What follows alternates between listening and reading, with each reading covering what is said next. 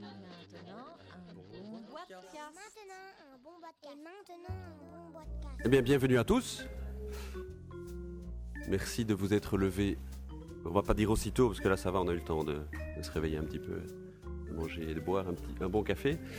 Merci d'être venus si nombreux déjà, parce que c'est pas, c'est pas tous les jours qu'on a l'occasion hein, de parler euh, création ludique, création ludique sur un jeu qui est vraiment ancré dans, dans l'histoire de Bruxelles, et en plus en compagnie de, de son auteur. Donc je vous propose d'accueillir euh, Étienne Espremont, qui, euh, eh qui a fait un voyage ludique depuis euh, deux ans, que, qui a vraiment, qui est une grande démonstration de ce que c'est le milieu ludique à l'heure actuelle. Et on va passer à travers ça, c'est-à-dire avoir une idée, et puis arriver finalement à bah, avoir une boîte ici et se retrouver ici. Il, il était le premier étonné à être invité à un déjeuner comme ici en disant mais j'ai fait euh, oui ok ça va j'ai fait un jeu mais... Donc voilà bonjour Étienne. Bonjour. Euh, Étienne on va on va je pense qu'on va plonger directement dans le vif du sujet à savoir euh, on a un jeu ici qui s'appelle Bruxelles 1893 euh, qui a eu un accueil assez fulgurant au niveau de sa réputation dans le milieu ludique et même en, dehors. Pourquoi en dehors? Ben Parce que ça parle de Bruxelles, que ça parle de l'art nouveau et que ça parle à beaucoup plus de gens que des grands passionnés du jeu. Et là où il y a un pont qui est vraiment intéressant, c'est que, euh, que le jeu est quand même un jeu assez complexe. Et donc, euh, c'est pas, pas un jeu de loi. C'est pas un jeu qu'on a tous l'habitude de jouer euh, où on jette des dés, on avance sur un parcours. Euh, Il y a vraiment à chaque fois qu'on va lire les règles d'un jeu comme ça, on va se rendre compte qu'il y a des choses qu'on n'a peut-être jamais vues dans, dans- dans un jeu quand on n'a pas l'habitude de ce genre de choses-là. Pourquoi on parle de cette manière-là? C'est que, eh bien, avoir une visualisation comme ça d'un jeu, eh bien, euh, bah, ça peut peut-être euh, euh, partir à la rencontre de personnes qui ne sont pas joueuses. Alors, Étienne, comment s'est passée la création de, ce jeu-là? On va, je vais juste revenir une question avant. C'est quoi globalement l'idée du jeu Bruxelles 1893 Ben, c'est un jeu donc, sur, sur l'art nouveau, qui est un mouvement, en tout cas au niveau architectural, qui est né à Bruxelles, qui s'est très fort répandu. Et moi, je suis, en fait, l'idée du jeu, elle est venue d'abord d'une passion. Je suis vraiment passionné de jeux de société depuis longtemps, j'aime beaucoup jouer. Et j'avais envie de faire un jeu sur Bruxelles depuis, oui, de- depuis quelques années. Il y a beaucoup de jeux de société déjà dont le thème est basé su- sur des villes. Et j'en connaissais pas encore un sur Bruxelles, donc je, je voulais le faire. Maintenant, Bruxelles, on peut dire beaucoup de choses. Euh, de la bière au chocolat à, d'autres, euh, à d'autres domaines. C'est par hasard, un jour, quand je regardais la télévision et que vu une émission sur, euh, sur Art Nouveau, qui expliquait que le premier bâtiment reconnu au monde comme, comme Art Nouveau, c'était Victor Horta, l'hôtel Tassel. Je me suis dit que c'était moi qui aime beaucoup ça, l'architecture et l'Art Nouveau, entre autres. je me suis dit que j'allais le faire là-dessus. Et ça a été le point de départ. Après, je me suis dit, OK, mais comment? Et là, c'était. C'est là que Ouais, ça ça- commence à se compliquer. Le, le- le fait que tu sois passionné du jeu de société, euh, c'est ça qui a donné envie finalement de créer un jeu, euh, parce qu'on pourrait se dire, bah, j'adore Bruxelles, euh, on, en, on en fait des livres, on en fait des, des tableaux, on en fait plein de choses, mais il n'y a pas de jeu. C'est vraiment le fait que tu sois passionné du jeu de société qui fait que, que ça, t'amène à la création. Oui, oui c'est une, passion. Si j'avais été passionné de photo, j'aurais peut-être essayé de faire, euh, Mm. de faire ça sous forme d'un, de, photographie, ou si j'avais fait de la sculpture, j'aurais peut-être fait une sculpture qui aurait représenté pour moi euh, l'image de Bruxelles. Je suis passionné de jeu. Ça me semblait. euh, Bon, et j'avais fait d'autres prototypes avant qui ne sont jamais allés aussi loin que celui-ci, qui sont surtout restés dans, dans- dans des fonds de tiroir. Et mais euh, voilà, c'est une envie qui et qui s'est con- concrétisée de- rapidement et d'une façon tout à fait inattendue pour moi. Oui, ça, on va, on va y venir, mais justement, donc Bruxelles, avant d'arriver euh, justement à ce parcours-là, c'est quoi l'idée globale de Bruxelles? C'est quoi, le, c'est quoi le, le but? À, à quoi, Quand on joue à Bruxelles, qu'est-ce qu'on fait? Le premier but est de prendre du temps. Ça, c'est, j'espère que tous ceux qui, qui ont joué, euh, ça, a été, ça a été le cas pour eux. J'ai pas entendu grand-chose de négatif par rapport au jeu, en tout cas. C'est déjà pas mal. Euh, maintenant, c'est vrai que c'est un jeu, voilà, c'est un jeu de société. Le but est évidemment de gagner des, des points de, de victoire.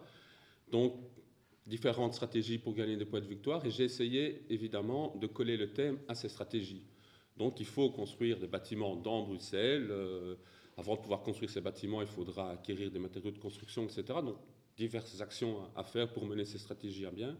Il faut créer aussi des œuvres d'art, puisque les architectes à l'époque ne se contentaient pas faire les plans d'une maison, ils dessinaient jusqu'à la, moindre des clés.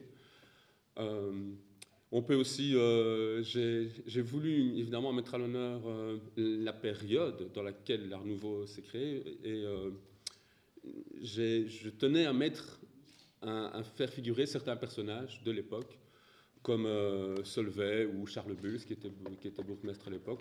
j'ai vraiment essayé de d'appliquer le, thème le, plus possible. Dans... ancré dans la culture bruxelloise.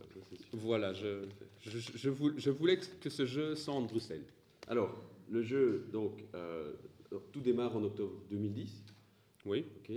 Euh, reportage sur la, télévision. Euh, voilà. Dans mon canapé.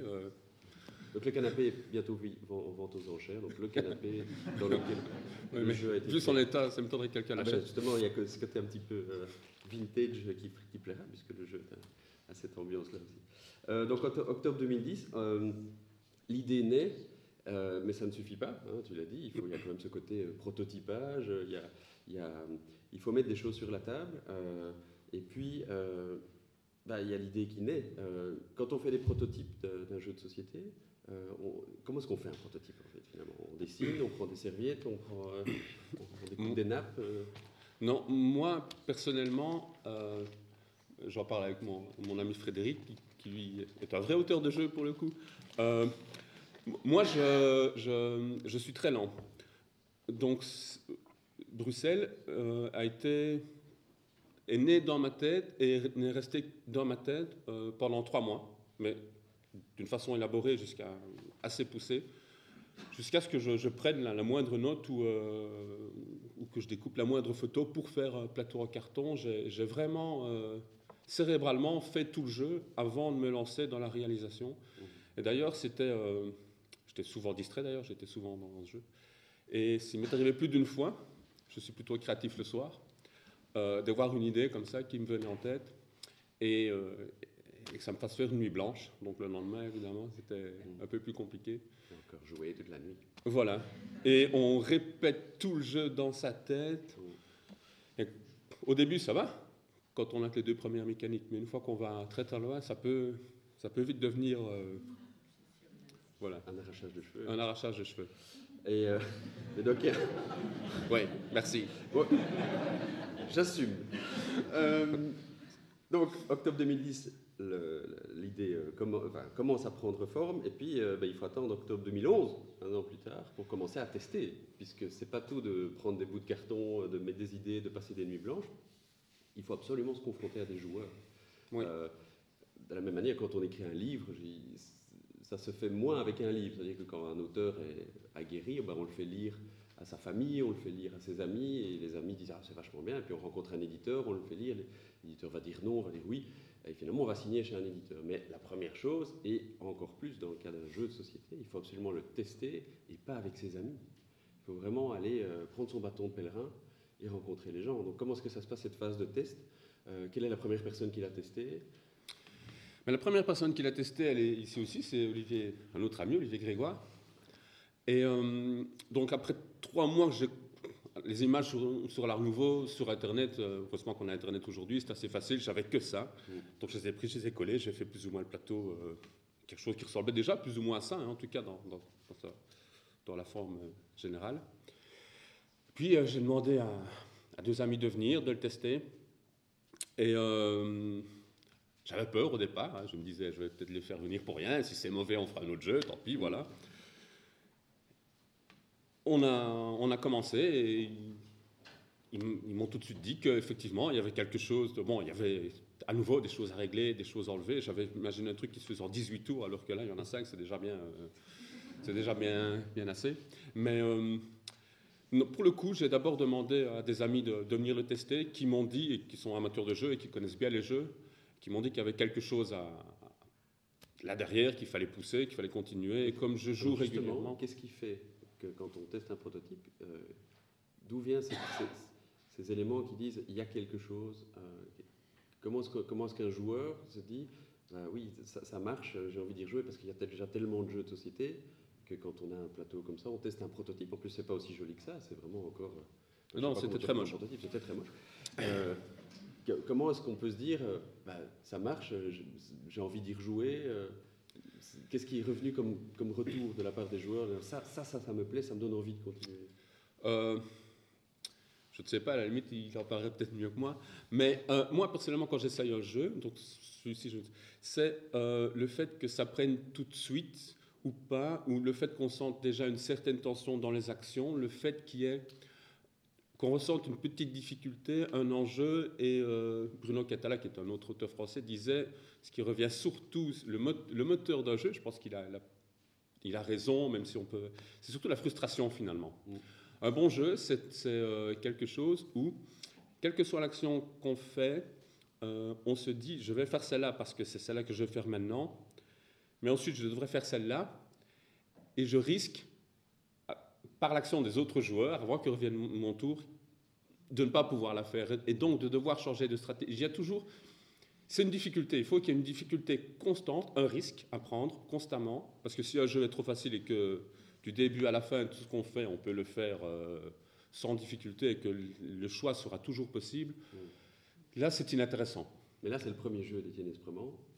Euh, je ne suis pas sûr que tu aies réfléchi en disant là, je vais mettre ça, il faut que ce soit frustrant à cet endroit-là. Un petit peu quand même, si, si. Je, je- parce que bon, c'est mon premier jeu, mais je, je joue déjà de- depuis longtemps. Et je savais déjà que euh, fallait qu'il y ait ce côté euh, prise de risque, euh, danger, choix, choix crucial à faire en fait. Le, le choix, choix crucial à faire, je crois que c'était ça.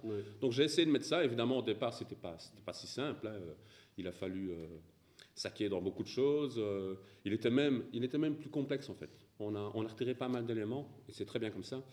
Euh, parce que je crois que mes, mes nuits, mes nuits blanches m'emmenaient parfois beaucoup trop loin. Mais j'ai essayé de faire quelque chose. En fait, j'ai essayé de créer un jeu auquel j'aurais aimé jouer, même si ça n'avait pas été mon Ouais, auteur. C'est peut-être ça la- le maître mot en fait, dans, la, Voilà. dans le design. Mais c'est très difficile de se détacher. Oui. Alors tu l'as dit, dans le développement, il y a quand même des choses qu'on a dû retirer. Euh, certains auteurs de jeux disent euh, euh, un jeu est bon à partir du moment où il n'y a plus rien à retirer, hein, parce qu'on n'est plus, il faut, il faut définitivement pas être dans la surenchère.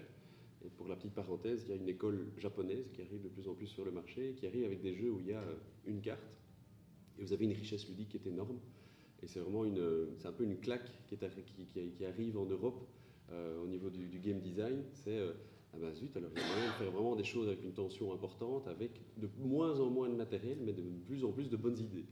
Donc ça c'est étonnant. Dans le cas de, Bruxelles, il y a quand même le fait de créer des objets, de les vendre, de construire, enfin de, donc construire des œuvres d'art. Il y a le fait de construire des bâtiments, a le fait d'avoir l'aide de, de certains personnages. Ça fait effectivement beaucoup d'axes euh, qui permettent de développer le jeu. À quoi est-ce qu'on a échappé Parce que tu as dit on a retiré plein de choses. À quoi est-ce qu'on a échappé dans Bruxelles? Et qui, et qui faisait que ça n'avait pas de valeur ludique finalement. On dit non, ça on va l'enlever parce que ça Euh, oui, c'était. Euh, Il y avait. Il n'y avait pas tellement. Si, si, il y avait. Il y, avait des choses, en fait, que. Ça, je fais ici une anecdote, qui vont peut-être être reprises dans une possible extension, Ah ah. mais qu'on a déjà. euh, oui, parce que, bon, mon éditeur. euh, mon, éditeur, c'est son boulot et il m'a demandé d'y réfléchir. Mais donc, c'est qui, en tout cas, euh, était peut-être un peu trop, trop fourni pour un jeu de base. Puis il y avait des personnages euh, en plus, euh, il, y avait, il y avait des éléments qui partaient un peu trop dans tous les sens. Il a fallu effectivement recentrer dans certains grands axes. Finalement, le jeu a l'air complexe. Et pourtant, très sincèrement, il n'est pas compliqué. Si vous faites euh, un- une première manche, je vais expliquer, il y a beaucoup de choses à expliquer parce qu'il y a différentes manières de, faire des points, mais dès qu'on a fait une première manche, on voit très bien comment, ça se déroule, et ça se déroule comme ça pendant cinq manches. Et le fait que ça s'explique finalement facilement, c'est que le joueur intègre facilement le- la mécanique du jeu, mais c'est parce que le thème est très très fort.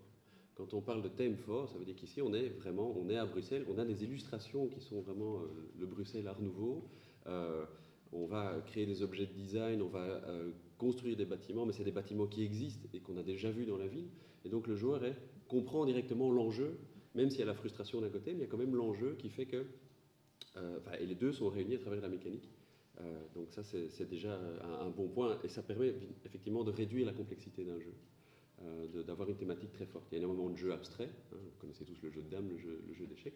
Le jeu d'échecs est un petit peu moins abstrait, parce qu'il y a quand même des chevaliers, on a une certaine logique de combat, pardon.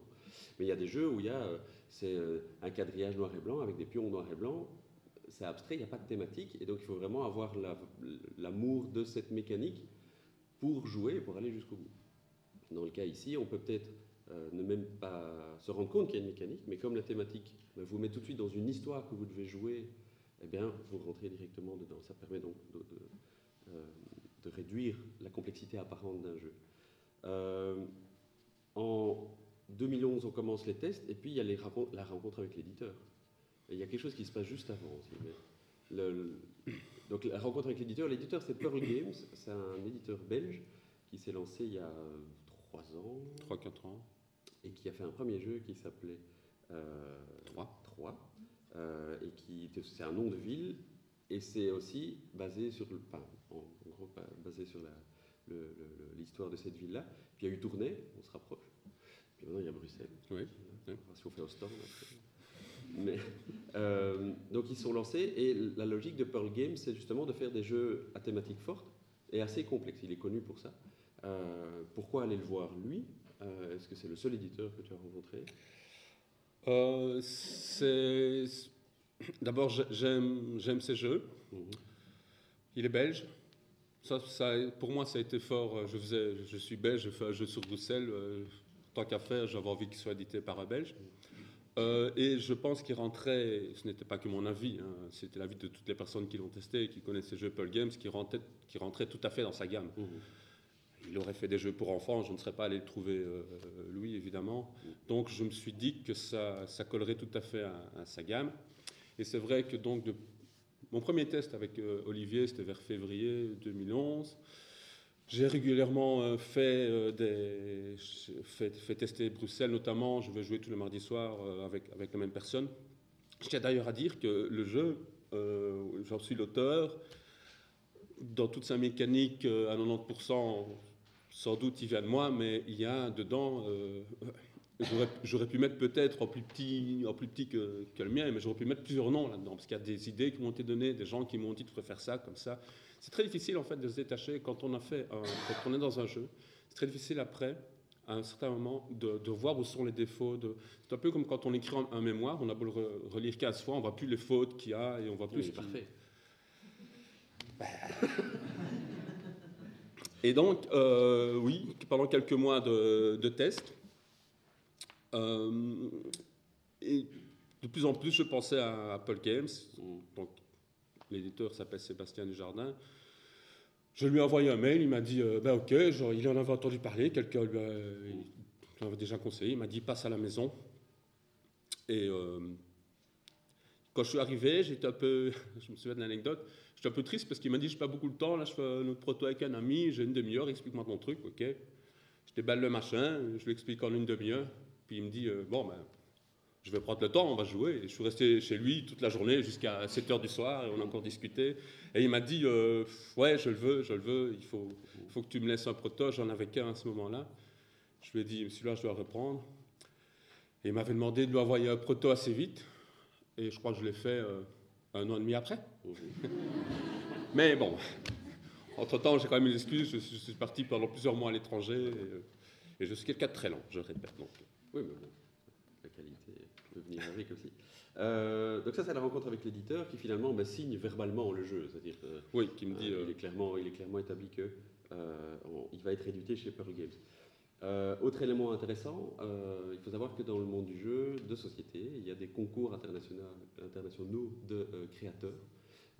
et un des concours qui a maintenant plus de 30 ans est le concours de la, de ludothèque de Boulogne-Billancourt.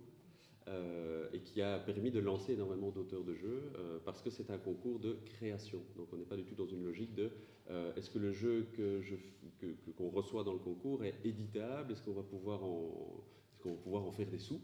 Euh, c'est vraiment apprécier la création euh, du jeu.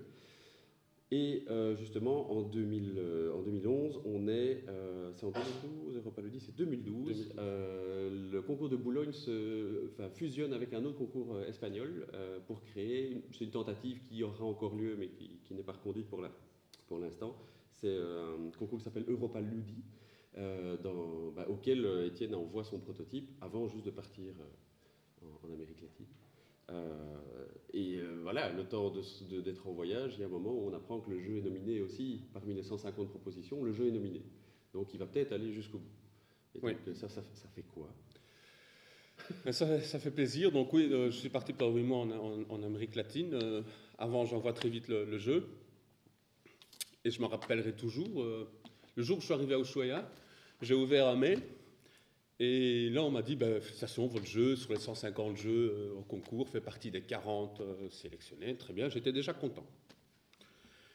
On va encore continuer à le tester. Ça prend plusieurs mois, hein, leur, euh, leur test. Et on vous, on vous dira au mois de juillet, prochain résultat au mois de juillet. J'avais le temps de remonter jusqu'au Pérou. Au mois de juillet, je découvre un mail. Ils me disent ben, Vous faites partie des 10, euh, des 10 finalistes. Alors là, moi j'étais aux anges. Ils me demandent Est-ce que vous voulez venir? On vous invite euh, à Granollers. C'est près, près de Barcelone, fin septembre. On m'invite à Barcelone. Moi, je ne vais pas dire non. Donc j'y suis allé. Là, il parlait espagnol après 8 mois en Amérique latine. Même pas.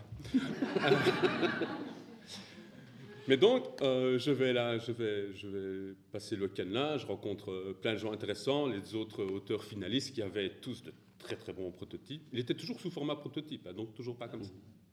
Ah oui, ça c'est vraiment le produit final. hein. Il y a eu encore, euh, il y a un an, un an et demi de boulot pour arriver à ça. hein. Et d'ailleurs, mon prototype à l'époque tombait en morceaux. Il était temps d'ailleurs que, que ça s'achève. Euh, et j'ai eu, euh, j'ai eu la chance d'être euh, d'être primé. Il décernait quatre prix et j'en ai, j'en ai eu un. Ça a encore donné un coup de, un coup de boost. au- C'est ça qui fait la réputation, parce que des concours comme ça, les, les- les organisateurs prennent les prototypes qui sont non seulement nominés, mais aussi primés, évidemment, pour aller sur différents salons, rencontrer des éditeurs et leur pousser le jeu. Euh, donc c'est vraiment un gage de valeur. Là, j'ai été primé à Boulogne. Euh, c'est une, porte d'entrée assez gigantesque dans le milieu. Au niveau médiatique, on n'est pas spécialement au courant. Mais quand on a des éditeurs, et il y a énormément d'éditeurs qui, se créent encore euh, maintenant, bah, pour trouver un jeu qui va finalement se retrouver sur des étals, eh ben, ce genre d'initiative-là, ce genre de concours-là est vraiment important. Il y a le bouche à oreille, il y a le fait de jouer avec plein de gens, mais il y a aussi des concours qui mettent un peu un tampon sur, le, sur la future boîte. D'ailleurs, quand je suis rentré euh, euh, le lundi à, à Bruxelles, ouvert ma boîte mail, j'avais, et ça c'est vraiment incroyable hein, pour ceux qui essayent de placer un jeu, des mails d'éditeurs qui me demandaient pour un- et des éditeurs de, de renom, et notamment euh, Sébastien qui lui m'avait dit Tu te souviens de moi? T'es venu Ah ouais, et je- et- alors, on- un mois après, il y, avait, il, y a un, il y a un- il y a un salon international, un- une fois, à Essen chaque année, en Allemagne, du jeu de société. C'est vraiment costaud comme événement. Et tous les éditeurs sont là. Je suis allé le retrouver. On a décidé qu'on travaillerait ensemble. Et euh, on a signé. Et il a encore évolué par la suite. Donc le salon de Essen, c'est, euh, vous voyez les palais du Ezel, mais vous prenez ces palais-là et vous les remplissez de joueurs de jeux de société. Donc ça n'est pas, ça, pas euh, une partie d'un des palais comme vous, auriez un truc, un salon sur les loisirs et il y a quelques tables de jeux de société. C'est euh, c'est 44 000 m2, maintenant en plus parce qu'ils ont même euh, élargi, c'est 44 000 m2 de jeux de société. Et si vous avez l'occasion d'y aller au moins une fois dans votre vie, je vous le conseille. Juste l'ouverture du salon, vous avez l'impression d'être dans la quatrième dimension parce que dès que les portes s'ouvrent, les gens courent, ils rentrent en courant et en se bousculant, comme pour un concert. Pourquoi? Parce qu'ils veulent avoir une place à une table. Parce que la veille, ils ont vu la table, euh, Ah, j'aimerais bien jouer à celui-là. Donc demain, je veux absolument table. Parce que si vous ne faites pas ça, eh ben, il y a des photos qui circulent sur le net. Quand vous tapez salon du jeu à Essen, il y a énormément de photos avec des gens qui jouent par terre parce qu'il n'y a plus de place sur les tables. Et donc, c'est vous dire l'ampleur d'un salon comme celui-là. Il y a 150 000 visiteurs sur 4 jours. Euh, c'est gigantesque et c'est là que tous les éditeurs internationaux se rencontrent. C'est un salon public. Il y a un autre salon qui vient de se terminer qui est à Nuremberg en février. Là, c'est plus professionnel. A tendance à dire à Essen, on est en t-shirt. À Nuremberg, on a une cravate. C'est deux, modes de, fonctionnement différents. Et c'est là que, typiquement, on peut prendre rendez-vous en tant qu'auteur de jeu avec tous les éditeurs qui sont là. Ils sont tous là. Et on peut enchaîner tous les rendez-vous. Là, c'était déjà, foutu, il était déjà édité. presque. Mais c'était typiquement la démarche euh, qui se passe. Et euh, donc là, on confirme, on confirme la, la chose. Il y a une signature de contrat à un moment. Qui ne s'est pas faite sur place, mais oui. euh, enfin, on a confirmé euh, que. Je lui dis rassure-toi, j'ai envie de travailler avec toi, lui aussi. Donc, euh, Donc ça, c'est Essen, octobre 2012. Le jeu sort en octobre 2013. au- À Essen. Au Essen de la fois d'après. Euh, tout en sachant qu'il y a une communauté ludique derrière et qui, euh, et qu'il faut l'alimenter au niveau des réseaux sociaux, au niveau des... Il faut, il faut buzzer un petit peu sur le jeu de société, même un peu beaucoup, euh, pour que finalement, ben, on, amène, on ouvre le salon de Essen et puis ben, le, deuxième jour, il n'y a plus de boîte. oui. Oui, il avait. euh, donc le, jeu était déjà. Quand, quand il a produit, avant même le salon d'Essen, il y avait déjà euh, plusieurs centaines de, de précommandes qui avaient été faites. Donc il y avait déjà la moitié des boîtes qui étaient vendues avant même qu'on ouvre le salon. Les gens effectivement couraient pour venir s'asseoir à la table. Moi j'ai vu des gens qui. Alors c'est un. Les éditeurs ont, fonctionnent différemment. Il y a des éditeurs qui, quand ils présentent un jeu comme Bruxelles, qui peut, la première partie peut prendre du temps. On est clairement dans une partie qui peut durer deux heures la première fois. Il y a des éditeurs qui disent bah, vous faites deux tours et puis vous êtes gentil d'aller voir ailleurs, tester autre chose parce que, pour faire tourner les tables. Sébastien a dit si les gens veulent faire une partie entière, on laisse faire. Donc, moi je trouvais ça, ça bien comme concept, mais ce qui fait qu'il y a des gens. J'ai vu des gens qui sont restés trois heures à côté, euh, debout à côté de la table, en attendant, qui ne voulaient pas déloger. Je disais, mais euh, allez faire un tour et revenez. Qui ne voulaient pas déloger pour être sûr de pouvoir s'asseoir et de, de faire une partie. Effectivement, le salon ouvrait au public le, le jeudi matin. Le vendredi à midi, il n'y avait déjà plus de boîtes en français. Le lendemain, samedi midi, il n'y avait plus de boîtes en anglais. Euh, Les boîtes allemandes sont parties. Enfin, on, on a terminé le salon, des croix partout, sold out. Mm. Tant mieux, je suis content. Ça m'aurait fait de la peine de devoir euh, surtout euh, recharger toutes les boîtes. Oui, c'est lourd. Oui. Mais euh, et puis, et puis le buzz, oui, effectivement, quand- dès qu'il est sorti en, ma- en magasin en, en novembre, ça, ça a filé comme du sable entre les doigts. Je connais aussi sur Bruxelles plusieurs euh, euh, gérants de magasins de jeux de société qui me disaient mais j'en ai plus. euh, un jeu de ce prix- de ce prix-là, de cette taille-là, c'est quand même dingue d'en vendre euh, deux, trois euh, par jour, très vite pendant les premières semaines. Et, et voilà, euh, très vite, euh, très vite épuisé. Par, euh, pour, euh, pour information, est-ce que vous avez une idée du nombre de boîtes de- qu'un jeu doit se vendre pour que le jeu soit considéré comme étant, non pas un grand succès, mais en tout cas réussi? C'est-à-dire qu'on est rentré dans ses frais Juste une petite idée. Combien? 2-3 000, oui. Donc on est à 3 000. En général, c'est 3 000 quand c'est pour un pays. Euh, il faut savoir que donc le- au salon de Essen, en général, il y a, euh, si on y croit vraiment, on, on arrive avec 700 boîtes, 600-700 boîtes. Et donc si au bout de deux jours c'est vendu, bah, ça veut dire qu'on a déjà vendu 600-700 boîtes, c'est déjà pas mal. Et puis euh, bah, sur le mois qui a suivi, on est arrivé au- sur le premier tirage, il y avait 2250 boîtes, ça a été, je me suis renseigné chez l'éditeur En français, oui. en français, et elles sont parties. Et là, on est à- actuellement, on est à 5000 boîtes vendues, on est à 5500 au niveau de l'international. Et euh, donc ça veut dire qu'une une fois qu'on dé- dépasse le 3000, euh, on peut considérer que, que le jeu euh, fonctionne. On est loin de la bande dessinée, on est loin du, de- du, du milieu littéraire, c'est pas un livre de poche. Pourquoi est-ce que c'est plus difficile Ben, Parce qu'il faut expliquer les jeux. C'est une expérience qu'on passe à table avec différentes personnes. C'est pas simplement être euh, euh, bah, seul avec son livre. Donc, pour avoir une expérience comme ça, il faut y jouer, il faut avoir l'explication, il faut aller dans des magasins spécialisés, euh, il faut rencontrer Étienne sur. il, est, partout. il faut, le, il faut le, rencontrer. Et c'est encore plus agréable de jouer avec l'auteur. Vous avez rarement l'occasion de lire un livre avec l'auteur à côté de vous. Ça ne sert pas à grand Donc, c'est, pas mal du tout. Donc on est à Essen en octobre 2013. C'est, comme on dirait pour les grandes stars, c'est l'année de la confirmation, Étienne? Oui, la consécration. La consécration. Euh, ouais, c'est vrai que ça m'a fait plaisir en tant que joueur. J'y allais euh, en tant que public euh, depuis quelques années. Et quand on est dans le salon avant l'ouverture des portes et que- et qu'on voit les gens courir vers soi, euh, effectivement, ouais, ça fait un peu peur. Surtout qu'il y en a certains qui ont des têtes, on se demande d'où ils viennent. mais euh, mais c'est vrai que c'est très gai, c'est kiffant. J'espère y être encore l'année prochaine. Alors, on ne s'arrête pas là. C'est-à-dire que dans la foulée de Sun octobre, euh, en octobre 2013, il y a un festival à Barcelone qui s'ouvre, qui s'appelle le festival DAO, ou je ne sais pas comment on dit ça. Daou, DAO, euh, où on te rappelle, tu es obligé de retourner à Barcelone. sinon, quand même. Et, euh, et tu reçois un titre qui est, enfin une consécration aussi, hein, qui est le meilleur jeune auteur. Là, tu as quand même un de- Donc meilleur jeune auteur, ça veut dire que c'est son premier jeu, évidemment. Mais tu es Merci. très jeune dans nos cœurs. Euh, tu, tu disais tout à l'heure, euh, Frédéric euh, Moyursoun, hein, on applaudit Frédéric Moyursoun, qui, euh, qui, qui était avec nous lors du, pré- du petit déjeuner précédent. Euh, Frédéric est un vrai auteur. Tout à fait. Donc tu es un faux auteur. Quelle différence fais-tu? Ben, moi, je n'ai pas l'impression d'être. euh, J'ai créé un jeu, c'est tout. Quelqu'un qui écrit un livre est-il pour autant un écrivain par rapport à celui qui vit de ça et qui. Donc. euh, j'ai fait un jeu, c'est vrai, je suis peut-être quelque part. Je suis l'auteur de Bruxelles, c'est vrai. Suis-je un auteur? Je ne sais pas encore, on verra peut-être par la suite. J'ai d'autres idées. euh, si je fais encore deux, trois jeux euh, qui sortent, peut-être que je veux bien commencer à prendre le titre, mais là, pour l'instant, je me sens surtout en fait euh, quelqu'un qui avait une passion, qui a pu la concrétiser, qui a eu la chance de rencontrer les bonnes personnes au bon moment, euh, et plein d'événements qui se sont enchaînés d'une manière très positive.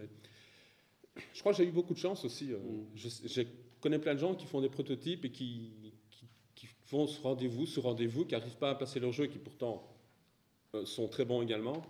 Et moi, ça s'est fait tout seul. Donc, euh, Ce que tu dis par là, c'est que n'importe qui peut être auteur de jeu. Je ne réduis pas ton, célébrité. mais- Bah, euh, si on a une bonne idée et qu'on est passionné par ça, je pense que oui. euh. Après, je ne sais pas. C'est vrai qu'il faut quand même avoir une certaine. euh, on ne peut pas s'inventer du jour au lendemain autour de jeu. Il faut avoir un certain feedback au niveau du jeu. Il faut déjà avoir joué et fait, fait différentes mécaniques. Il faut essayer de trouver.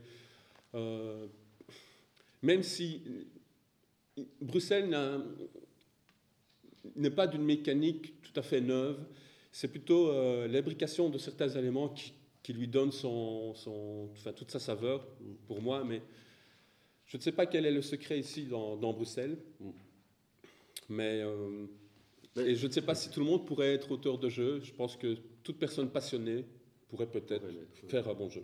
Oui, il y a un constat qui doit, qui doit être fait quand même sur le. Euh, bah, sur l'historique de ce jeu-là, donc en très peu de temps, il y a eu différents prix. Euh, J'ai oublié de mentionner une petite chose, c'est quand même le jeu est quand même nominé au Festival de Cannes parce qu'il y a un Festival de Cannes du jeu qui a lieu fin du mois euh, à Cannes, dans le palais du festival. Sauf que pour le cinéma, on monte les marches, mais dans le cas du jeu, on descend au sous-sol. Un, un jour, Je ne savais pas, là tu me casses mon rêve. Mais euh, toujours est-il que donc en France, comme dans tous les pays, il y a, les- il y a le jouet de l'année, il y a le jeu de l'année. Et donc le jeu de société de l'année, donc il a un titre spécial qui s'appelle l'As d'or jeu de l'année. Euh, et Bruxelles fait partie des nominés, parmi les 14 jeux qui sont sortis en 2013. Donc c'est encore une couche supplémentaire qui montre que ben, oui, il y a quand même une qualité là-dessus, euh, où le, euh, le jeu a été publié effectivement à un moment opportun. C'est-à-dire qu'il y a parfois des vagues dans les jeux de société où il y a, on va dire qu'il y a un creux. J'ai pas senti de creux, mais en tout cas, il y avait certainement une demande pour un jeu de ce type-là à ce moment-là, et le public a vraiment été réceptif euh, euh, à cette, chose-là. Euh, avoir un prix comme ça, avoir un label, un macaron qui vient sur une boîte, c'est effectivement, bah, ça pousse à acheter. C'est très intéressant pour un éditeur. hein. Alors si, imaginez un peu la, cyclique, parce que ça reste, du boulot, ça reste du business. hein. Le, but d'un éditeur, c'est pas de faire plaisir à Étienne, hein. c'est de vendre des boîtes.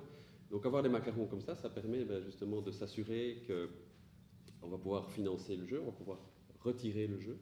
Euh, et surtout, c'est une valeur qui s'installe par rapport à un auteur comme Étienne, euh, comme tous ceux qui ont eu des prix, c'est-à-dire c'est c'est l'auteur de l'As d'or de l'année passée, ou c'est celui, euh, il a été primé à Boulogne.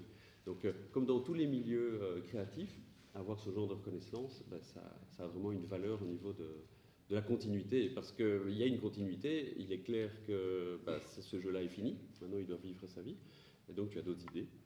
Oui. Et, euh, donc il y, a, euh, il y a une suite, et c'est une suite qui, qui buzz déjà énormément, parce que ça, là, ça parle vraiment aux joueurs. En fait, tu fais un jeu sur le salon de SN. Voilà, oui, le salon dont on a parlé. J'ai un ami qui un jour m'a dit oh, J'ai une idée, euh, je refais un jeu là-dessus, mais je vois pas trop comment la mécanique. On était à week-end jeu parce qu'on organise, s'organise aussi souvent des week-ends euh, du DIC, on loue des gîtes, on est à plusieurs. Et, euh, et bière après bière et jeu après jeu, euh, moi j'avais quand même une idée. On en a parlé sur la, sur la route de retour et puis on a décidé, comme ça, entre potes, de, de le faire. Et apparemment, il tourne assez bien. on était dessus, enfin, on était dessus depuis neuf mois. Il était, il, tournait assez bien. Et le week-end passé, j'ai décidé de complètement changer. Là, par contre, euh, j'ai enlevé la moitié du jeu, j'ai changé plein de choses. Je, je, le fais donc avec deux, deux autres amis. Quand je leur ai proposé ça, ils m'ont fait. Donc finalement, je le fais avec d'autres. Ils, m'ont fait. Euh, non, non, non. on est trois sur le coup. Quand je leur ai proposé ça, euh, ils m'ont un peu regardé. Bah, bah, bouche bée. Mm. Puis je leur ai dit mon idée. Ils étaient OK sur le. Donc je pense qu'on va vraiment. Comme quoi, la, la création d'un jeu, c'est Parfois, on commence avec un thème ou avec une mécanique pour finir avec totalement autre chose en fonction de... Parce que notre réflexion sur le jeu a changé, les gens qu'on a rencontrés nous ont apporté des, éléments nouveaux. Et, c'est un passage obligé. Et c'est un passage obligé. On ne peut pas se dire, demain, je ne peux, pas, peux pas venir parce que j'ai création de jeu, je crée un jeu de, de une à deux, c'est pas possible, de toute façon. Euh, on a parlé de l'ambiance de Essen, les gens qui courent, qui veulent absolument aller chercher euh, une boîte de jeu, le jeu qui leur plaît. Ils ont, chaque joueur passionné a évidemment son, euh, son affinité avec tel ou tel éditeur. Hein. Euh, on, l'a vu puisqu'il était presque prioritaire de passer chez Pearl Games. Euh, un jeu de société, c'est une simulation de la vie. Hein. donc quand on fait un jeu sur, sur Essen, ben, on va reprendre ces éléments-là, on va reprendre les gens qui courent, on va reprendre les gens qui veulent aller chercher cette boîte-là. on va dire, on a joué à ce jeu-là, parce que ça va que dans des salons comme ça, les joueurs s'exprime en disant j'ai joué à ce jeu-là et je le trouve vraiment bien. Et alors il y a une espèce de sondage global qui permet à, tout un chacun sur le salon de voir quel jeu buzz, encore une fois. Euh, donc c'est ça que ça essaye de simuler, ce, fameux jeu qui n'a, il a un nom, pour le, il a, bah, on l'a appelé Essen. Essen, c'est le nom d'une ville en l'occurrence. Je vais peut-être euh, changer après de créneau, voilà. que dans la ville. Mais euh, oui, euh, foot de mieux, c'est ce qu'on l'a appelé comme ça. Mm. Essen, the game. Euh, qu'est-ce qu'on simule dedans? C'est quoi le que fait un joueur? Encore ma question. Eh ben, donc on a le salon sur le plateau, différents jeux arrivent. donc on a vraiment, oui. Là, je voudrais déjà les remercier, même s'ils ne m'entendront peut-être jamais, mais on voulait faire un jeu vraiment sur le sur le salon et on devait demander aux éditeurs de pouvoir prendre leur logo pour mettre sur notre plateau et la couverture de leur jeu moi, je me disais, il nous en fallait 60, je me disais, on aura peut-être une dizaine, et, les autres euh, vont nous dire, vous êtes bien rigolo, mais euh, voilà. Ben non, ils ont tout de suite euh, trouvé l'idée chouette, tout le monde a accepté gratuitement et gracieusement, oui, allez-y, vous pouvez prendre nos images. Mm. Certains nous ont même proposé leur aide. Mm. Et donc, ça, c'est gai de, de, de, se rendre compte qu'on fait partie d'un milieu, je trouve, le milieu ludique, qui, qui est encore, qui n'est pas trop pas trop véreux, pas trop pourri, pas trop corrompu, mm. et qui peut même organiser, et là je pense à un événement qui se fait euh, le week-end prochain, qui, peut prendre en, charge et organiser euh, des événements pour de, pour de nobles causes. Je trouve, ça, je trouve que c'est un chouette, un chouette milieu. C'est un milieu, euh, un milieu simple, un milieu où des, des, auteurs confirmés, des gens comme Frédéric, qui a presque vendu un million de boîtes, mm. viennent m'écouter, discutent avec moi et me conseillent c'est vraiment. Euh, je trouve ça très chouette de pouvoir, euh, en étant. en débarquant, en étant nouveau, de rencontrer d'autres auteurs. J'ai eu la chance de rencontrer Bruno Catala aussi hein, quand j'étais à, Barcelone, qui sont des mecs super simples avec qui vous parlez. Euh, alors que, pour le coup, il y a quelques années, moi je jouais à leur jeu et je me disais, waouh, c'est quand même génial. C'était oui, il y a, une, logique, c'est sympa que justement Bruxelles soit là sur la table, parce qu'il y a une logique de compagnonnage euh, dans, le, milieu du jeu qui, retrouve, qui disparaît dans énormément de, bah, de, lieux de création ou de, lieux comme, euh, professionnels. Ici, il y a vraiment un compagnonnage, c'est-à-dire on n'a pas du tout cette logique de protection d'idées, euh, parce qu'en fait, faire jouer un prototype à divers joueurs, divers éditeurs, c'est la meilleure manière de protéger son idée. Euh, de la même manière que, ben, euh, quand on a une sculpture, on démarre une sculpture, euh, on la montre à quelqu'un, je suis en train de travailler sur la sculpture, il n'y a personne qui va courir chez lui en disant Moi aussi, je vais faire la sculpture, c'est la mienne. Je vais faire la même. Oui, ça, n'existe pas. et c'est souvent des questions qui reviennent en disant Comment est-ce que je peux protéger mon idée? Il y, a des, il y, a des, auteurs en herbe qui, de, tout, de tous âges qui, qui appellent les éditeurs en disant Voilà, j'ai une idée, j'ai un jeu plus ou moins voilà, sur la cultivation de carottes. Euh, ça vous tente? Et l'éditeur dit, mais écoutez, envoyez-le moi, il me faut un prototype. Je ah mais non, ça, je ne vous l'envoie pas, sinon vous allez me piquer l'idée, vous allez faire de l'argent avec mon idée. c'est un milieu justement qui fonctionne pas comme ça. Il faut partager, il faut venir à table, il faut euh, discuter, il faut arriver chez un éditeur qui a 10 minutes et finalement on reste toute la journée. C'est chose courante. Euh, ça, doit, se passer comme ça. Et, sur les différentes années maintenant sur lesquelles on a vu exploser le jeu de société et on est vraiment dans la pente montante, ça va que le jeu, vidéo, aussi critiqué soit-il, stagne au niveau des marchés. là où le jeu de société est en train de dépasser le jeu vidéo. Euh, donc est-ce que c'est la crise, est-ce que c'est la logique qui veut qu'on revienne un petit peu autour de, la famille, qu'on soit autour euh, de la table et qu'on ait des expériences communes et de sociabilisation? On a peut-être envie d'imaginer ça. Le, Bruxelles se retrouve, de par son nom, dans différents endroits. Il dépasse les bornes, en fait. De, tu dépasses les bornes, Étienne. Euh, non, souvent dit. Euh, du, milieu commercial classique, c'est-à-dire qu'on va retrouver, moi je suis arrivé un jour, je suis rentré chez Filigrane, et à l'entrée, donc les portes s'ouvrent, et il y a une pile de Bruxelles, euh, le, le, jeu du mois, le coup de cœur de Filigrane. Et là, moi je me pose une question, c'est euh, c'est vachement bien de, de, pousser un jeu comme ça parce qu'il s'appelle Bruxelles, qui part d'Art Nouveau.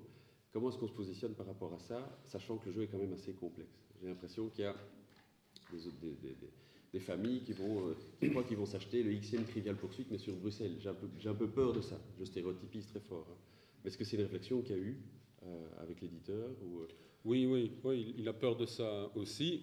Il avait fait un jeu sur tournée, il est originaire de la région. Et il avait une première expérience où des gens achetaient le jeu parce que c'était tourné, chouette jeu en l'occurrence. mais, les gens pas spécialement habitués à jouer, ils ont ouvert la boîte et puis ils se sont dit oublabla, ils ont fermé et donc ils trouvent un peu dommage euh, voilà, euh, de, décevoir que des gens payent, vont payer 30, 40, 50 euros euh, une, boîte de jeu et finalement être, être déçus. Maintenant, ça arrive à tout le monde aussi d'acheter un livre, de le lire et puis de le trouver vraiment et de ne pas aller jusqu'au bout. Enfin voilà, c'est une démarche. c'est vrai que ce n'est pas un jeu spécialement facile. Maintenant, comme je disais tout à l'heure, si on fait un petit effort après, après autour, on a compris comment ça fonctionne. Je ne pense pas qu'il soit non plus. Euh, c'est quand même moi qui l'ai inventé. Je ne suis pas docteur en, en, sciences pures. Donc, euh, mais je crois que si même.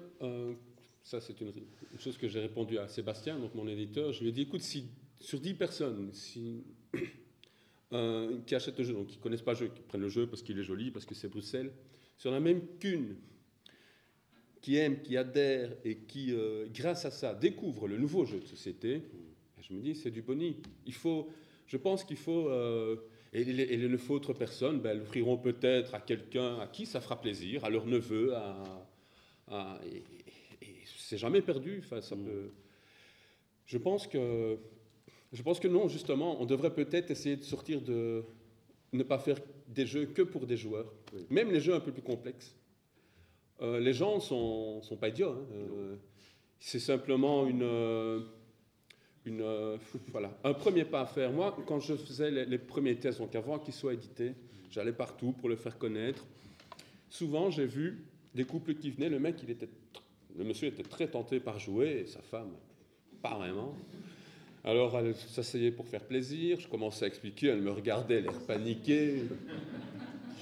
Alors, je disais, mais vous allez voir, ça va bien se passer. et j'ai vu, je jure que c'est vrai. Les deux, trois premières réactions, je disais, à votre place, je ferais ça, ça, ça, et puis je laissais faire. Et la dame jouait. J'ai vu des, dames gagner contre leur mari et dire après ce jeu-là, quand il sort, on l'achète. Et elle jouait jamais. Enfin voilà. Alors c'est plus, c'est plus simple évidemment quand l'auteur vous l'explique que quand on prend les 12 pages de règles, ou quand c'est plus simple de jouer à quelqu'un qui connaît déjà euh, le jeu. Oui, c'est ça. Mais. Il faut savoir, à l'heure actuelle, il y a, bon, il y a énormément de, de lieux où on peut jouer euh, en Belgique. Il y a des. Euh, il y a des bon, on est dans un lieu où on peut jouer. Donc, évidemment, les ludothèques. Il y a des endroits où on peut se retrouver le soir, tu en parlais. il faut un peu se renseigner, taper soirée jeu sur Google et vous tombez sur différents endroits en Belgique et, et partout d'ailleurs, où, les gens ont envie de partager cette passion-là. Euh, il y a énormément de vidéos aussi, quelque chose qui se développe euh, énormément, c'est le fait de faire des vidéos explicatives. Si vous tapez Étienne Espremont sur Google, vous tombez facilement sur une vidéo qui a été tournée à Essen, où en 9 minutes il explique le jeu. Donc 9 minutes pour 12 pages, c'est un bon rendement et il parle lentement. Donc, euh, euh, mais ça n'explique pas complètement le jeu, ça, donne une première idée, euh, et puis quand vous repassez à travers les règles, eh bien, vous êtes capable de jouer plus facilement. Donc, on se rend compte dans le milieu du jeu qu'il reste, il subsiste un souci, c'est que si je vous demande de, me dire dans l'assistance qui a lu son, le, mode d'emploi de votre cafetière, euh, ben, personne ne va lever la main. Qui a, qui a- voilà, je vois tout le monde qui fait non, bah oui. Euh, pourquoi est-ce que vous liriez le mode d'emploi de votre jeu? Bah, Parce que si vous ne saurez pas y jouer, euh, désolé. Par contre, dans le cas d'une cafetière, bah, vous avez vu vos parents faire du café, vous avez vu vos amis faire du café, donc vous savez faire du café parce qu'on vous l'a expliqué. Bah, c'est exactement la même logique. Il ne faut pas être rebuté par les règles. Euh, il faut aller chercher l'information et rencontrer des gens qui vous expliquent le jeu. Et justement, abaisser ce niveau de complexité apparent pour ne pas, bah, oui, pour euh, avoir une chouette, euh, une chouette expérience. Tu disais le nouveau jeu de société. C'est quoi le nouveau jeu de société à l'heure actuelle, selon toi? Bah, On entend, on entend souvent dire ça. Euh, depuis une quinzaine d'années, euh, il y a eu un renouveau d'un jeu de société. Il y a des gens qui ont voulu sortir de, de ce qui se faisait. Avant, le jeu de société était quand même fort euh, assimilé à enfance. Mm. Euh, bien sûr, euh, le Scrabble, le Scrabble existe depuis euh, Un certain temps. voilà, un certain temps, il y a un temps certain. Mais c'était quand même assez limité. Les rayons jeux, c'était, il y avait quelques grosses boîtes euh, qui faisaient surtout euh, des jeux, euh, beaucoup de jeux en plastique. Enfin, c'était très, on, on les trouvait dans les, dans les rayons des grandes surfaces.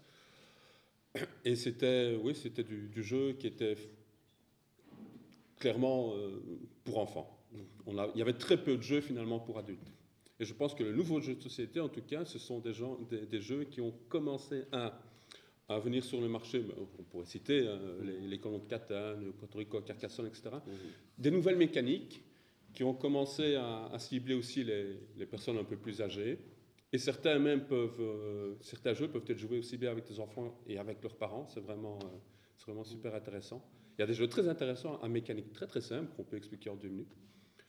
Euh, et puis, je ne sais pas, il y a eu une explosion de, de jeux, de jeunes éditeurs. Mm. Peut- Peut-être que ce sont les, les nouveaux éditeurs qui ont fait aussi le nouveau jeu. Avant, c'était quelques grosses boîtes. Et puis, il y en a certains qui se sont mis euh, comme indépendants et qui ont fait des jeux qui sont de- devenus maintenant des, des valeurs sûres dans, le milieu ludique, mais qui à la base ne l'étaient pas forcément. Oui, c'est de quitter- donc c'est de quitter ce côté euh, jouer, c'est pour les enfants, clairement. C'est que le- en fait, il est de moins en moins honteux de jouer, de, de faire une soirée jeu de société. Euh, on le démontre ici, puisque vous n'allez pas jouer avec vos enfants à Bruxelles 1893. Sauf si vous les épaulez, que vous allez euh, les, amener à y jouer. Vous allez faire une partie, vous jouez à deux le, même joueur, et puis finalement, il va pouvoir jouer. Euh, là où avant, ben, on, jouait ça existe toujours, hein, les jeux pour enfants, mais on, jouait avec son enfant en espérant qu'il en retire quelque chose, parce que ça doit être important, il ne faut pas que ça serve à rien. Et, et surtout, ben, en tant que parent, on s'ennuyait un peu, on lui faisait plaisir. Et il y a vraiment un renouveau depuis, comme, tu disais, une quinzaine d'années, 15-20 ans, euh, où euh, ben, on essaie de faire des jeux où tout le monde s'amuse, où tout le monde a une expérience intéressante. Donc, euh, et surtout, depuis le démarrage donc, du fameux Colon de Catane, hein, donc Colon de Catane, c'est un jeu qui est qui est, apparu en 1995, en- en- c'était en 93 en Allemagne. Euh, on, on parlait de 5500 boîtes. Ben, je souhaite à Étienne les 18 millions de boîtes de colons de Catane qui sont vendues à l'heure Ah, actuelle. C'est pas mal ça. hein Ah, euh, et pourquoi? Ben Parce que ce jeu-là s'est inséré dans les familles comme étant un jeu ben, oui, qui finalement est assez accessible euh, et qui permet de jouer ben, à construire des choses, à faire des colonisations, à faire grandir sa ville, euh, avec une composante de hasard qui en fait un jeu familial. Qui fait que, gardez en tête cette, cette composante, quand on dit un jeu familial, dire qu'il y a une composante de hasard dedans, en disant si j'ai perdu, bah oui, je vais une chance avec les dés, et si j'ai gagné, j'ai j'ai quand même bien joué. On oublie qu'il n'y avait pas de chance avec les dés. Euh, c'est c'est intéressant comme, comme vision, et ça n'en fait, fait- fait pas des mauvais jeux pour autant, mais en tout cas, c'est une composante intéressante qui disparaît dans les, chez les nouveaux, chez les, les- les néo-auteurs. Euh, euh, cette composante de hasard euh, disparaît quand même beaucoup. Il y a, il y a cette, une espèce d'aversion dans dans le hasard. Ici, il n'y a pas de hasard, il n'y a pas de jet de dés, euh, il y a, pas, il y a une pioche de cartes, hein, c'est une composante de hasard, mais on, le voit sur le plateau, les cartes sont piochées et on les retrouve ici, donc elles sont visibles, il y a pas, on ne parle pas à l'aveuglette. On Et peut donc- faire un choix parmi le personnage qu'on Voilà. veut utiliser. Et donc dans les développements de jeux, euh, on voit beaucoup disparaître cette composante de hasard, ou bien elle revient, euh, mais en exploitant le hasard. Il y a beaucoup de jeux où on jette les dés, ben, euh, 3 est typiquement ce genre de jeu-là, on jette les dés et on utilise leur valeur pour en faire quelque chose. Mais on n'est pas sujet à le résultat du dé. Donc tout ça, c'est des mécaniques qui sont apparues il y a ben, sur 15 ans, euh, qui, ont un peu révolutionné le côté stéréotypé du Monopoly. Donc Monopoly, c'est un jeu qui, a plus de 80 ans, euh, où effectivement on jette les dés, on avance sur une piste et puis il se passe quelque chose. C'est vraiment hasardeux. Et en plus, vous avez la chance de pouvoir piocher une carte. Encore une composante de hasard. Et donc les jeunes auteurs de maintenant se sont dit, bon, on a fait le tour un peu du Monopoly. Euh, on va peut-être voir ce qu'on peut faire euh, au- au- au-dessus de ça. Voilà, ça c'est déjà une fameuse histoire. Euh, je vais vous laisser poser des questions, Étienne, en fait, si vous avez des, des questions ou des... J'ai juste une petite Oui. question pratique pour les notables. Une fois qu'on a pris un notable, Oula, attention, attention. hein. Question de précision ici. Attention au vocabulaire qu'on utilise. Qu'est-ce qu'un notable? directement les cartes on, on met directement la carte ou bien on attend que, le- que le tour soit fini On, on en rajoute directement. Donc si on prend on- on les fait glisser et on en remet puisqu'il y a un prix différent, il se rapproche. Si on prend celui-là, vous savez que celui qui reste là, il devient moins cher. Donc, plus intéressant. Et donc, c'est déjà pas on, on- peut s'aider de, de certains personnages. Euh, si on le prend tout de suite, si on prend un personnage qui va apparaître, il va, bon, il va être plus cher. Donc, on pourrait se dire, je vais attendre un ou deux tours, hein, je vais attendre qu'il devienne moins cher, hein, il- il glisse. Mais justement, voilà, quand je parlais de choix crucial. Si vous attendez un peu trop longtemps, il est possible qu'un autre joueur, avant vous, Mm. décide de le prendre et de mettre de l'argent. C'est un jeu où il n'y a que des choix cruciaux à faire. Frustration, oui. De frustration. Bah, tu disais, le jeu c'est la vie, bah, euh, frustration. euh, ça, oui, mais pas trop quand même. J'ai une main oui. Pardon? Euh, 45 euros, je, je pense. En... J'en ai pas acheté un, moi, mais. euh, euh, je crois que c'est dans les boutiques, c'est à peu près 45 euros. Oui, tout à fait. Quand vous dites que ça s'adresse pas aux enfants, c'est à partir de quel âge avec ça Honnêtement, ça dépend aussi. euh, moi, je connais, j'ai rencontré une jeune fille de, de, fille de, de 10 ans qui, euh, qui joue très très bien, qui joue depuis longtemps avec son papa qui est joueur et qui joue à d'autres jeux. d'une- d'une- Donc, Mais- des enfants- des enfants habitués à jouer Voilà. Des enfants habitués à jouer, à partir de 10 ans, je connais une gamine qui joue Oui. vraiment bien. Sur la boîte, il marqué 13 ans. Voilà. Pour ne pas. euh, on- on- toujours difficile, hein, 13 ans, ça veut dire qu'il y a des gens de 20 ans qui n'ont pas l'habitude de jouer, qui savent arbitrer. Il y a des gens de 10, 11 ans qui jouent depuis tout petit avec leurs parents et qui vont comprendre au bout d'un tour comment ça fonctionne. Disons que c'est typiquement le genre de jeu où c'est agréable, de, comme je disais, de jouer avec son enfant, un des joueurs, et de discuter avec lui en lui disant mais regarde si on fait ça, ça peut donner ça, Euh, et, et de lui mettre le prix à l'étrier, comme, comme Étienne explique à des joueurs qui ne connaissent pas le jeu, on dit ah à votre place je ferais peut-être ça, et puis qu'ils se rendent compte que ce que ça donne, et puis après ils, ac- ils acquièrent une, une autonomie assez rapidement. Mais c'est pas c'est pas hypoglouton quoi. Je veux dire, c'est- c'est- il faut quand même s'y mettre un petit peu. C'est un, investissement, mais c'est déjà un échange. C'est déjà euh, agréable. quoi. J'avais juste dans l'ordre d'arrivée. Ah, pardon? Non. Non. Non, il y a moyen de jouer à tourner. Moi, je ne connais pas bien tourner. Et, et- et il ne faut pas, il ne faut pas non plus s'y connaître un art nouveau. hein. Il n'y a pas, il y a pas de question prise. euh, C'est pas. Oui, c'est pas un jeu de connaissance. hein. Ah C'est un jeu de réflexion, ça oui, mais pas de connaissance. Monsieur, j'arrive. Oui, je crois que l'illustrateur, c'est Alexandre Roche. Oui. Oui. Et comment ça s'est passé euh, C'est Sébastien Desjardins qui.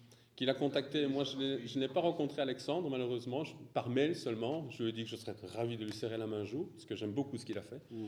Mais moi, je ne l'ai pas, je l'ai pas rencontré. C'est Sébastien qui m'a dit je vais demander à Alexandre de faire ça. Moi, je suis content du résultat. Voilà. Après. En fait, il s'est passé quelque chose. de voir les, les épreuves intermédiaires. enfin, Oui, il y avait deux, il a un projet de, deux, trois projets de, de carte action, et notamment la couverture. Il y avait deux, deux couvertures possibles, en croquis. Hein, euh, et euh, Sébastien m'a dit, tiens, laquelle tu préfères? Je dis, moi, je préfère celle-là. Il a choisi l'autre. Oui. Mais c'est très bien aussi. C'est très bien aussi. La collaboration. Euh, et je, pour pense- je le- pense qu'il a bien fait. Pour l'anecdote, euh, qui dit Bruxelles dit un peu François Skeuten aussi. Euh, Il a été approché Il était même tout à fait d'accord de, de donner ces images libres de droit euh, pour illustrer les différents bâtiments. Le seul souci, c'est qu'il n'avait pas illustré tous les bâtiments qui étaient abordés dans le jeu. Donc il y avait un risque d'avoir vraiment une. Oui, il nous a reçus chez Louis, dans son atelier, grand moment, parce que je suis fan depuis. Et on l'avait présenté toujours pour l'état de prototype. Il était, je trouvais ça génial, faire un jeu sur l'art nouveau, évidemment. Mettre le patrimoine de Bruxelles en valeur, lui, c'est sa passion. Et il était d'accord qu'on puisse dans sa banque d'images, mais euh, il n'avait pas tout ce dont on avait besoin, et pas le temps, et, et pas non plus, sans doute, euh, l'envie de, de s'appliquer à nouveau là-dedans, euh, de redessiner de, de l'art nouveau. Il voulait changer. Donc malheureusement, ça n'a pas pu se faire. Et c'est bien dommage, parce que là, j'aurais là- savouré. Là, ça aurait touché encore un autre euh, public, euh, dans, le sens où les amateurs de François Scoïten auraient sauté sur le jeu. Et là, je reviens sur ce côté explication, besoin quand même de, de calmer le jeu, justement, en disant euh, ce que vous achetez, c'est un jeu assez. euh, c'est un, jeu de, stratégie et, il faut. Jouons-y ensemble, venez à des événements, euh, n'achetez pas ça et ne soyez pas frustrés, mais, mais dans le mauvais sens du terme, en disant Oula, ça a l'air difficile à aborder. Donc, ça n'est pas difficile à aborder, c'est juste que, bah oui, on doit être accompagné et c'est ça qui est agréable. Monsieur avec le jeu qu'on peut ouvrir des portes à des lieux où se trouve cet art nouveau Parce que moi j'ai eu l'occasion de faire, avoir beaucoup de clients dans Mm. Bruxelles et dans ailleurs, mais surtout à Bruxelles il y a un lieu où il n'y a que ça. Quoi, hein. Mhm. Euh, Vous avez euh, un boulevard Patterson, le Square en Biorix, Mhm. et à la chaussée de Charleroi, il n'y a que ça. Quoi, hein. Oui. Mais sur des lieux où c'est fermé. Quoi. Donc Oui, c'est ça. C'est une firme. hein, et alors là, il n'y a que ceux qui, qui viennent des, des Oui. représentants, n'importe quoi, qui puissent rentrer dans ce lieu-là. Est-ce que ça Oui. peut ouvrir euh, ce jeu à d'autres personnes comme ça ou Ben, c'est-à-dire ouvrir, ça veut dire. euh, Vous, Ah oui, vous, ce qui vous intéresse, c'est de visiter le bâtiment, en fait. Oui, parce que par exemple chez Dechy, à la chaussée de Charleroi, ben, il y avait des Japonais qui venaient chez, chez Dechy et ils avaient demandé chez Dechy hein, si on pouvait voir le bâtiment. Mm. Il y avait un boulevard Patterson, c'était une ambassade, Mm. et ils demandaient à l'ambassade si on pouvait aller voir. Il y a Frigas. Ben, les gens demandaient chez Frigas, Ouais. tiens, je peux aller voir. euh, Faut voir le si- de chez Frigas. C'était très intéressant, il y avait Ouais. Ben, comme ça, en tant que jeu, il va pas, ça ne va pas ouvrir les portes, mais ceci dit, ça pourrait être intéressant d'organiser un événement. euh. Euh, moi, évidemment, j'ai- moi j'ai eu la chance, euh, bon, c'était moi, de faire une partie de Bruxelles à la maison Cauchy. Ah oui, Voilà, j'étais chez eux euh, parce qu'il y a des plateaux qui présentent la maison Cauchy et euh, je leur avais dit le projet, etc. Les gens euh, très sympathiquement m'ont reçu. Quand ils ont fermé la porte au public et ils m'ont dit maintenant on va jouer. Et on- j'ai joué, sur, si vous avez visité le- la salle à manger qui est sublime, j'ai joué sur la table. J'avais même pas pris un appareil photo avec moi ce jour-là, j'ai bien regretté. Mais euh, donc c'était, moi en tout cas, ça m'a permis de, vivre des, des petits, des petits moments comme ça. Maintenant, c'est vrai que si les gens, ça ce serait évidemment euh, super, que des gens qui ne sont pas spécialement même de la région, même d'ailleurs, de pays étrangers, puisqu'on trouve mon jeu même en Guadeloupe. Euh, oui, tout à fait, n'est-ce pas? Euh, Des gens qui jouent se disent, tiens, j'aimerais bien un jour euh, visiter ce bâtiment pour de vrai, ou comme les plateaux représentent des bâtiments qui existent, leur donner envie de venir visiter Bruxelles, ça ce serait, euh, ce serait évidemment, euh, enfin, ce serait génial, c'est quelque chose. euh, est-ce que, est-ce que pour autant on va leur ouvrir les portes, par exemple, de l'hôtel Van Etvelt Ça, j'en doute. Mais Malheureusement, je n'ai pas encore les clés, mais euh, tu vas avoir encore, encore deux ou trois boîtes. voilà. Bon. Donc euh, oui, mais ça pourrait être un levier pour organiser une visite de Bruxelles et en plus euh, euh, faire jouer. Ou, oui, ça vaudrait la peine d'en discuter avec visité beaucoup de lieux, j'avais déjà pensé à un jeu de Bruxelles parce que j'ai ouvert de portes grâce à mon métier. Et je dis, tiens, ça, ça serait intéressant. Mm. Peut-être qu'on ne pourra pas rentrer, mais il y a des choses que, par exemple, j'allais au Lastenus, Mhm. ben, il y avait une tour, une vieille tour de Bruxelles Ouais. que personne ne pouvait voir. Oui, c'est sûr, Derrière la Saint-Budule, là, il y a aussi une tour que personne ne sait aller voir. tout à fait. Elle est- là, elle est impeccable, tandis qu'au Lastenus, elle était dans un état pas possible. Mm. Mais L'autre elle était impeccable, hein, la tour. Et personne ne peut y aller. Hein. Il faut faire un jeu sur les Mais c'est vrai que malheureusement, il y a encore, euh, Bruxelles recèle encore de nombreux trésors qui ne sont pas visibles et pas accessibles euh, par, par tout le monde. Ouais. Allez, Étienne? Ben, moi, je ne demande pas mieux. Moi, je, je- je suis fan aussi de, de tout ce qui est euh, architecture, de pouvoir. ça a été quand ça a été la biennale euh, dernièrement, j'ai visité plusieurs, plusieurs bâtiments. Dès que j'ai l'occasion, je saute dessus. Maintenant, je ne sais pas si ce jeu va, va permettre de. Je sais, il est, il est aussi repris pour les, les Visit Brussels Awards. Donc, c'est un prix qui est décerné par différentes initiatives pour mettre la ville en valeur. Ben, mon jeu est dedans. Vous pouvez voter pour moi d'ailleurs. euh. Et- mais est-ce que, à la sortie, est-ce que, est-ce que ça va, est-ce que ça va déboucher sur quelque chose d'autre? Euh, Je ne sais pas. J'aimerais bien. J'aimerais bien peut-être que à la, à la prochaine biennale, ce qui serait sympa, c'est de voir euh, dans un bâtiment deux, trois, une table avec deux trois boîtes si les gens veulent venir euh, jouer. Tout à fait. Monsieur, Pour l'extension, qu'est-ce qu'il y Ah. a dedans avant SL ou Euh, c'est- la question vient de. les deux. pour l'extension, parce qu'il va sortir avant Euh, je ne sais pas si elle va sortir. En fait, ASN, ASN vu, la, vu, vu l'écoulement, euh, Sébastien m'a dit écoute, euh, tu une idée d'extension, pense-y, parce qu'il est possible que. J'ai une idée, j'ai fait quelques trucs que je commence à faire tourner. Je pense que c'est pas mal. Bon, il faut une histoire d'équilibrage. Ce qui est très difficile dans un jeu, quand on fait un jeu de société, pour faire une nouvelle parenthèse, c'est l'équilibrage. C'est-à-dire qu'ici, il y a plusieurs possibilités de faire des points. Il ne faut pas qu'il y ait absolument une gagnante par rapport à une autre. Euh, Il y en a qui sont plus forts que d'autres, mais il faut quand même euh, être un peu partout. Et équilibrer un jeu est pas facile. Ça, c'était pour la petite idée. Donc, euh, c'est en test. Je lui ai présenté mon projet d'extension euh, le week-end dernier. Il a joué, il m'a dit Ok, ça me plaît bien, pense encore à deux, trois trucs, fais ci, fais ça. Et il m'a dit Il y a de fortes chances qu'on qu'on la sorte, mais c'est pas encore signé. Voilà. C'est récupérer des idées de, du jeu de base. ou de- Voilà, les idées que j'avais mis de côté, j'en ai repris. Depuis, j'ai le temps d'en, évidemment euh, en avoir d'autres euh, et, et même euh, d'en faire des troisièmes en mélangeant les deux. Donc si j'attends 2018, j'aurai peut-être un avec. Peut-être. Avec, et- euh, avec Bruxelles et X, X extensions qui seront sorties. euh. Mais bon, Oui. On a vu le plateau, mais de quoi se compose donc en fait? C'est un secret, madame, il faut acheter la boîte.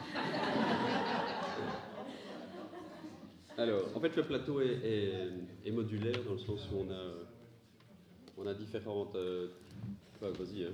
peut- peut-être faire passer les, les plateaux si vous voulez. Ça, c'est le plateau individuel. Euh, que chaque, chaque personne commence avec un plateau comme ça. Oui.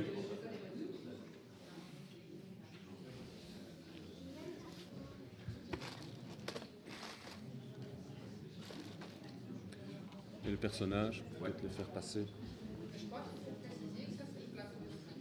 Oui, c'est ça. Vous avez vu une partie du plateau, mais en fait, il est double. C'est-à-dire qu'il y a une partie en plus euh, qui se fait avec les tuiles qui, sont distribuées. Euh, et donc, Bruxelles, c'est un jeu, à- on dit à placement d'ouvriers. C'est-à-dire qu'on a des petits personnages. hein. Si vous avez déjà joué à, Carcassonne, vous avez des petits bonshommes comme ça. Et, euh, et en fait, on va les placer sur les différentes actions du jeu. Il n'y a pas de dé. Alors, il y a des, donc, il y a des petits personnages qui sont des. C'est quoi C'est des, des architectes en fait? Oui, ça représente. euh, Oui.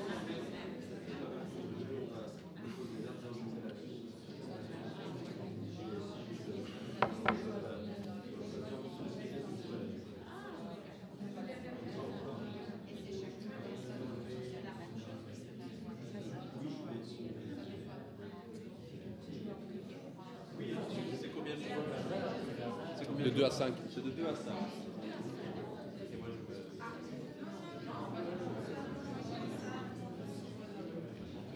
Voilà, voilà. Merci. Vas-y. Pense que si vous n'avez pas d'autres questions, évidemment, vous pouvez venir voir ce qu'elle a.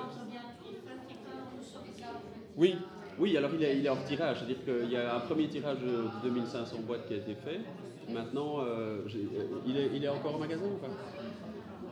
Il n'est plus en magasin depuis un bon moment. Oui. Mais donc je l'ai vu le week-end passé, il m'a dit qu'il il a relancé la production et il devrait revenir en magasin vers mi-mars. Mhm. Il, a, il a fait 3000 boîtes. ouais. Les magasins, oui. Alors les donc- magasins spécialisés, Voilà. pas- donc vous n'allez- pas le trouver chez Bros ou Maxi Toys, c'est chez Euh, c'est possible, parce que moi je l'ai vu dans des grandes librairies comme Filigrane ou ce genre de choses-là. donc- Ouais. Le 12 avril, je fais une, une démonstration chez Filigrane du jeu. Voilà, puisqu'on parlait de. Le 12 avril. Non, vous venez. Je sais pas. C'est Filigrane qui organise. Voilà, donc euh, je suppose, je suppose qu'ils vont pouvoir jouer. Si quelqu'un veut une dédicace, je veux bien faire ça. Allez, monsieur. J'arrive. Il n'y a rien de prévu? Pour- Au SIVA. Bah, Euh, non, pas pour l'instant. Le seul contact que j'ai eu, pour l'instant, c'est euh, chez Filigrane.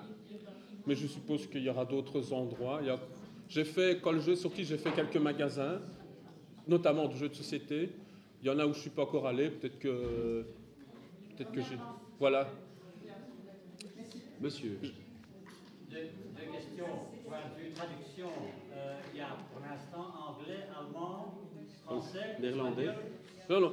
Il y a une, une boîte en, en français néerlandais, Oui. Bruxelles oblige, une boîte en anglais et une boîte en allemand. Pas d'autres projets japonais ou autre chose Alors, Ah, oui. Le jeu, le jeu, est, le jeu s'est vendu un peu partout. Il faut savoir que déjà ce fameux festival des Suns, là, il y a des gens qui viennent du monde entier. Moi, j'ai posé avec des Japonais euh, des, euh, qui ont acheté la boîte, qui l'ont ramené par là. Euh, je pense que je ne sais pas au niveau distribution très bien comment ça marche. Je sais qu'il est en Europe et États-Unis, Canada. Après, euh, je- au niveau non, au niveau de la distribution et des langues qui vont sortir, je ne saurais pas. L'espagnol, ça serait quand même intéressant hein, pour l'Amérique du Sud, etc. hein. Ben, tout à fait. En plus, l'art nouveau à, à Barcelone, à, à mon avis, ce qui leur a plu aussi, c'était le thème. Oui, Ça, c'est des choses auxquelles je n'avais pas pensé, mais ça tombait bien. Oui. Deux- Deuxième question, Oui. est-ce qu'on ne sait pas acheter ça dans certains musées ou euh, au tourisme euh, à la Grande Place ou autre chose? Alors, euh, pour l'instant, non, peut-être. Euh, on, avait, on avait eu un contact avec M. François Skeuten, comme on l'a dit tout à l'heure. On avait été rencontrer aussi des gens de la région de Bruxelles euh, qui étaient euh, aussi, eux, intéressés de, de participer à la création du jeu. Et eux, ils voyaient bien, après les règles, un petit livret qui expliquait l'art nouveau, etc. Mon éditeur était d'accord, ça n'a pas pu se faire malheureusement, parce que mon éditeur devait, lui, il sort un jeu par an. Euh, il va peut-être faire un deuxième maintenant, mais enfin, à la base, c'est un jeu par an, il a besoin de ce jeu pour vivre. Et euh, il fallait qu'il le sorte absolument pour Essen, donc le mois d'octobre 2013. Et l'administration, vous savez ce que c'est. Euh, S'il avait fallu attendre, à mon avis, il sera. il- voilà. Et c'est juste, c'est juste ça qui a empêché le, le- la collaboration, parce que toutes les parties étaient. On est allé deux fois chez eux en réunion, ils étaient OK sur le, sur le projet, ils trouvaient ça génial, euh, ils voyaient bien, ils le voyaient en vente partout aussi. Moi, j'avais rencontré, euh, quand je faisais euh, le prototype, j'avais rencontré aussi Mme Françoise Aubry, qui est une, des têtes au niveau de l'Art Nouveau en Europe et qui est la, directrice du, musée Horta. Elle m'avait reçu dans son bureau. elle m'a trouvé le projet super. Elle m'a dit Moi, les jeux de société, je, n'aime pas ça. La dernière fois que j'ai joué, j'avais 12 ans. Et elle a un peu plus que 12 ans aujourd'hui. Mais, euh, mais n'empêche, elle voyait, elle trouvait que l'idée était or- originale et elle m'avait dit tout de suite Ça, c'est un objet que je verrais bien dans ma vitrine Art Job, à côté des cartes postales et des posters et, de- et des X bouquins qui sont sortis sur le sujet. Un jeu de société, en plus, l'avantage d'un jeu de société, c'est qu'on approche un public différent encore. Et, euh, et, et d'une autre façon. Donc c'est parler d'un même sujet de manière différente pour contacter, euh, pour approcher des gens qui n'ont peut-être pas l'habitude de...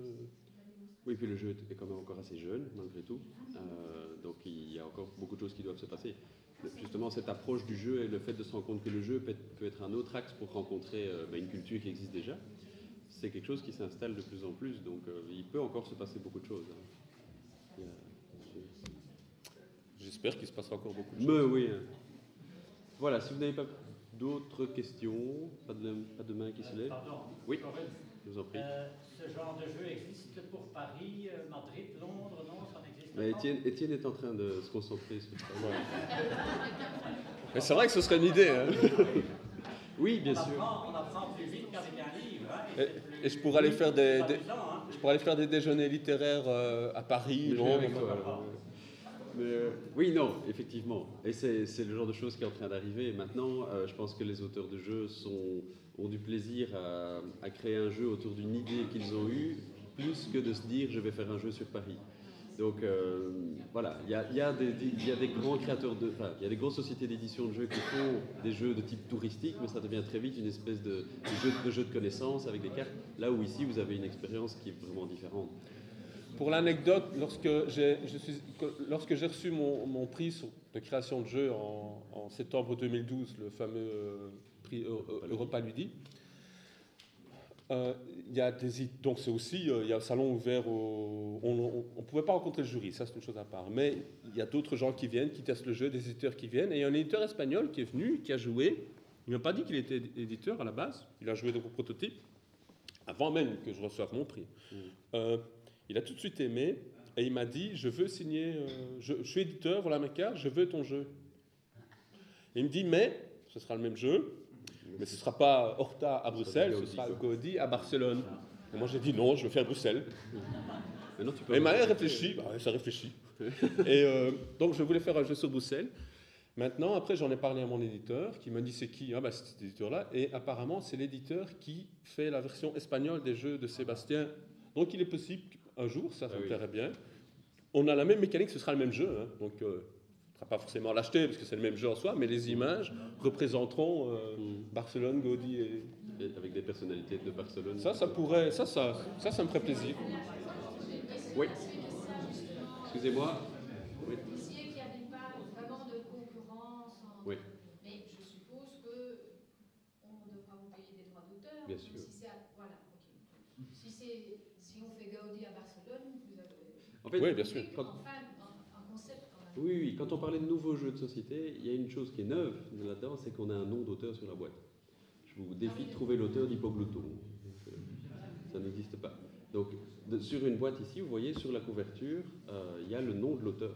Et donc, s'il y a un jeu à Barcelone qui s'appelle, euh, je sais pas, Barcelone euh, quelque chose, trouvera une année, bah, il y aura Étienne Espremont dessus. Donc, s'il y a Étienne Espremont dessus, en plus, ce qui se passe, c'est que l'éditeur, donc Sébastien Dujardin, va vendre donc euh, une licence à cet éditeur espagnol et cet éditeur va rétribuer euh, l'éditeur espagnol va rétribuer l'éditeur belge avec des royalties dont une proportion revient à, euh, à, Étienne.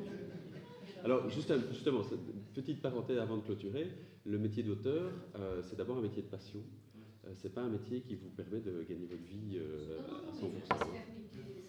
Non, non, non, mais ça de toute façon, il suffit vous allez d'office tomber sur une situation où le jeu sort en Espagne.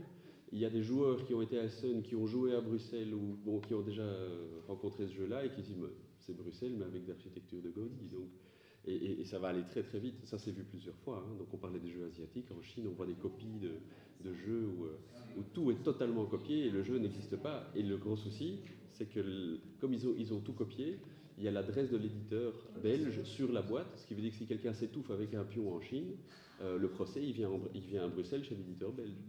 Donc ça, c'est... Voilà, il faut être très vigilant. Et là, Internet est très puissant à ce niveau-là. Il y a des joueurs dans le monde entier qui disent, mais ce jeu-là, super, vous le faites en Chine, merci, waouh. Et il dit, mais non, c'est pas nous. ah oui, oui. En fait, si ça se trouve, j'ai déjà vendu un million de boîtes et j'en sais rien. il a encore plus de prix, mais il ne le sait pas. Voilà, je vous propose de clôturer. Euh, je voulais vraiment remercier la bibliothèque de la bibliothèque de l'espace Maurice Carême pour nous avoir invités. Je pense que c'était vraiment agréable de vous voir et justement d'échanger euh, à propos de, ce jeu-là. Merci. Merci Étienne. Euh,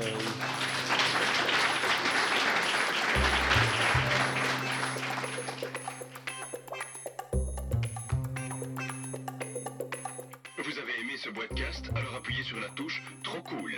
Vous n'avez pas aimé ce podcast, alors continuez. Sur boitcast.net, vous en trouverez d'autres. Vous verrez, à l'usure, vous y arriverez.